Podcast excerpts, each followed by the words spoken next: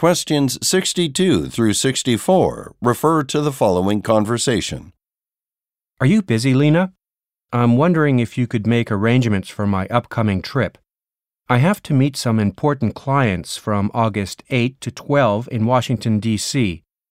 I'll also be flying to Philadelphia for a day to check on one of our branches, although I won't need any accommodation for that part of the trip. Of course, Mr. Sanders. Is there a specific hotel that you'd like to stay at while you're in Washington, D.C.? Anywhere downtown is fine. Oh, and I'll need transportation, so I'd like you to make rental car reservations for both cities. And just email me the itinerary and other details later this afternoon. Thanks in advance.